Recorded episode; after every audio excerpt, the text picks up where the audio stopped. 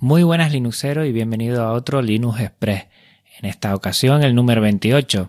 Y los Linux Express no son más que los audios de Telegram que ya son podcast porque tienen feed.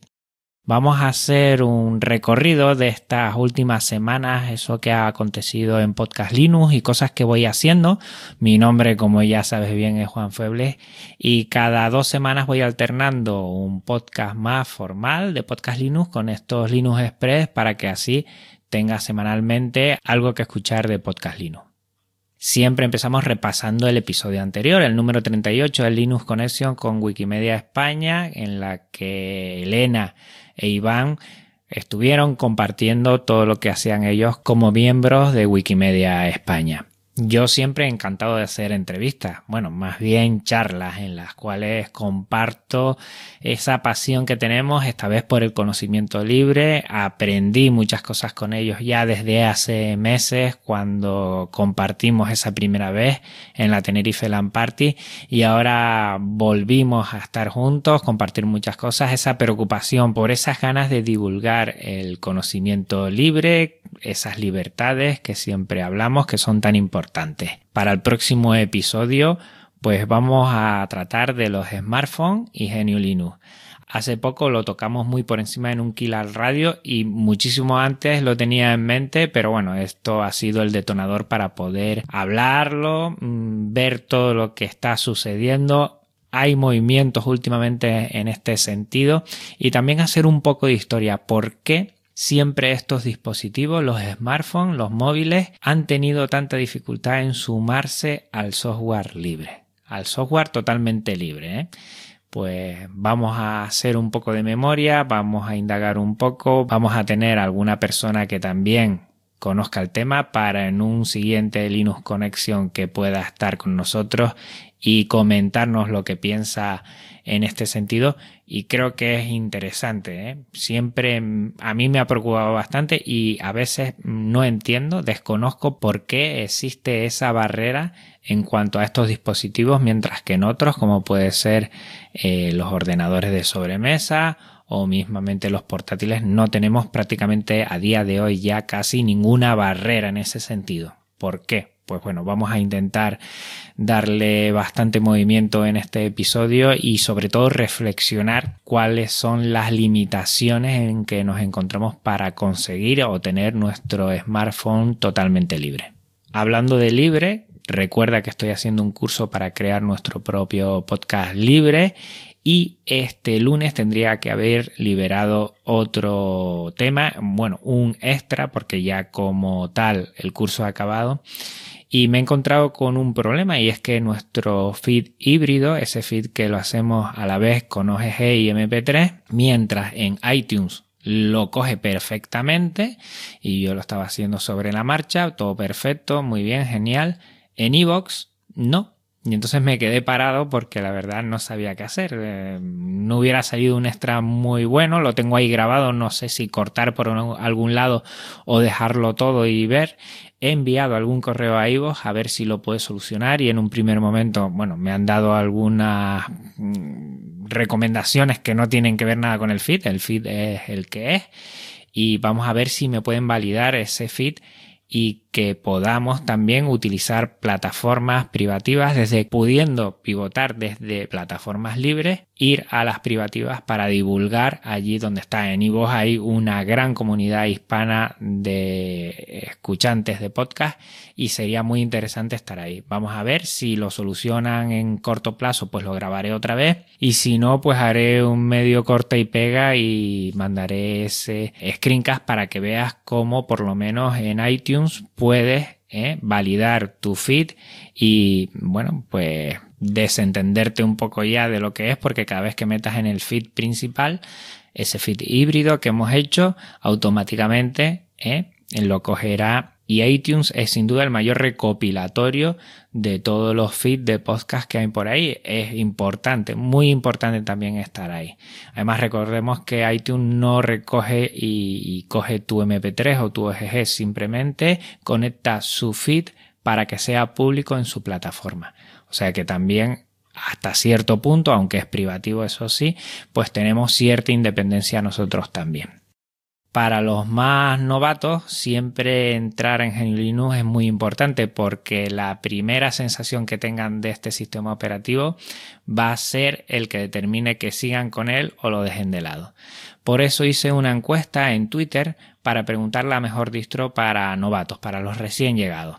Y me ha llamado mucho la atención. Por cierto, había puesto las principales que salían en DistroWatch, Ubuntu, Linux Mint y Manjaro y después una cuarta comenta cuál. Es verdad que ahí faltaría Debian, pero yo personalmente entiendo que Debian es una grandísima distro, pero no para novatos. Eso lo entiendo yo, ¿eh? Los demás, bueno, que opinen si entienden lo contrario, pero yo creo que no es una distro de entrada a. Pues de estas tres ha ganado Linux Mint de calle, prácticamente la mitad, el 53% entiende que es la mejor. Después con un 36% o un tercio, un poquito más de un tercio de los encuestados, que fueron 217, lo que han respondido a esta encuesta, se decidieron por Ubuntu y solo el 3% Manjaro, lo cual me llama la atención. Creía que tenía más seguidores, pero igual estos entienden que si es muy buena, no es buena para los novatos. Un 8% comentó otra y entre esas otras está Fedora y otra que me llama muchísimo la atención es Deepin esa distro china. Me ha llamado mucho la atención, ¿eh? hay muchos que me comentan que debería ser una a tener en cuenta para aquellos que entran como nuevos en GNU Linux. Una vez la instalé y no duró mucho, la verdad, me gustó visualmente, pero bueno, ahí queda. Igual mm, le daré en algún momento la oportunidad de utilizarlo en alguna otra máquina eh, ya Neon se va a quedar seguro sí o sí en mi máquina principal de trabajo, en mi Slimbook One, pero tengo más ordenadores y en alguno de ellos igual si lo cambio de distro y pruebo pues Deepin por ejemplo, porque bueno, si tanta gente dice que es tan buena y que le gusta tanto, pues será cuestión de echarle un vistazo. También sigo indagando sobre el software libre. Como hemos hecho tantos episodios que tienen que ver con la filosofía, poco a poco voy intentando usar más software libre que software privativo dentro de mi GNU Linux. Y ahora lo que estoy haciendo es usando bastante Firefox. Normalmente uso Chrome, pero bueno, le estoy dando una oportunidad por decir que, hombre, si siempre comento que estoy a favor del software libre, pues que menos que utilizar un navegador de software libre.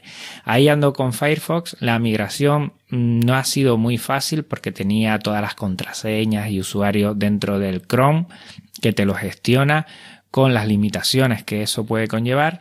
Y bueno, pues lo estoy utilizando. Y como buscador estoy utilizando DuckDuckGo, ese buscador del pato que dice que tiene la privacidad de nuestros datos bien a salvo y es totalmente distinto. Me llama la atención porque es como si empezara como novato en GNU Linux.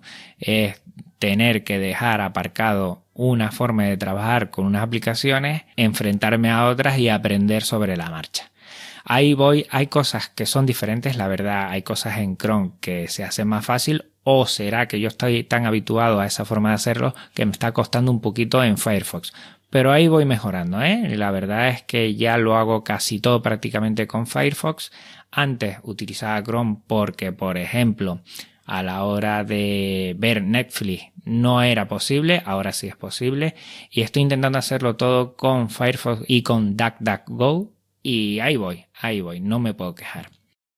Y por último, comentarte que el próximo Maratón Linuxero va a ser el 3 de diciembre. Ya tenemos prácticamente a todos los directos bien atados. Animarte a que lo divulgues, a que estés ahí ese 3 de diciembre a las 3 de la tarde hora española peninsular. Y bueno, que sigue ese equipo, sigue este proyecto adelante y tenemos muchas ganas de seguir divulgando GNU Linux y el software libre. Pues por mi parte nada más, recordarte, Podcast Linux, lo puedes ver en Twitter, tenemos el correo podcastlinux.vpodcast.net, la web avpodcast.net barra podcastlinux y el blog podcastlinux.gitlab.io. En Telegram, Podcast Linux, me están enviando al mío personal, arroba juanfebles, y algunos los voy a poner en los programas porque me gusta mucho tener ese feedback de todos los oyentes. En YouTube, Ahí tienes parte de lo que es el curso de podcasting y también en archive.org, archive.org, podcast Linux. El feed de Podcast Linux es feedpress.me barra Podcast Linux y este de aquí, los audios de Telegram, el feed Linux Express es feed.firbarnet.com barra Linux Express. Pues nada, Linuxero, hasta dentro de una semana. Recuerda, smartphone y software libre y genio Linux. ¿Podremos hacerle frente a Android y a iOS? Vamos a ver. La verdad es que deseo que haya un tercero en esto de la telefonía móvil. Y qué mejor que sea Genio Linux. Un abrazo a todos. Hasta luego. Chao.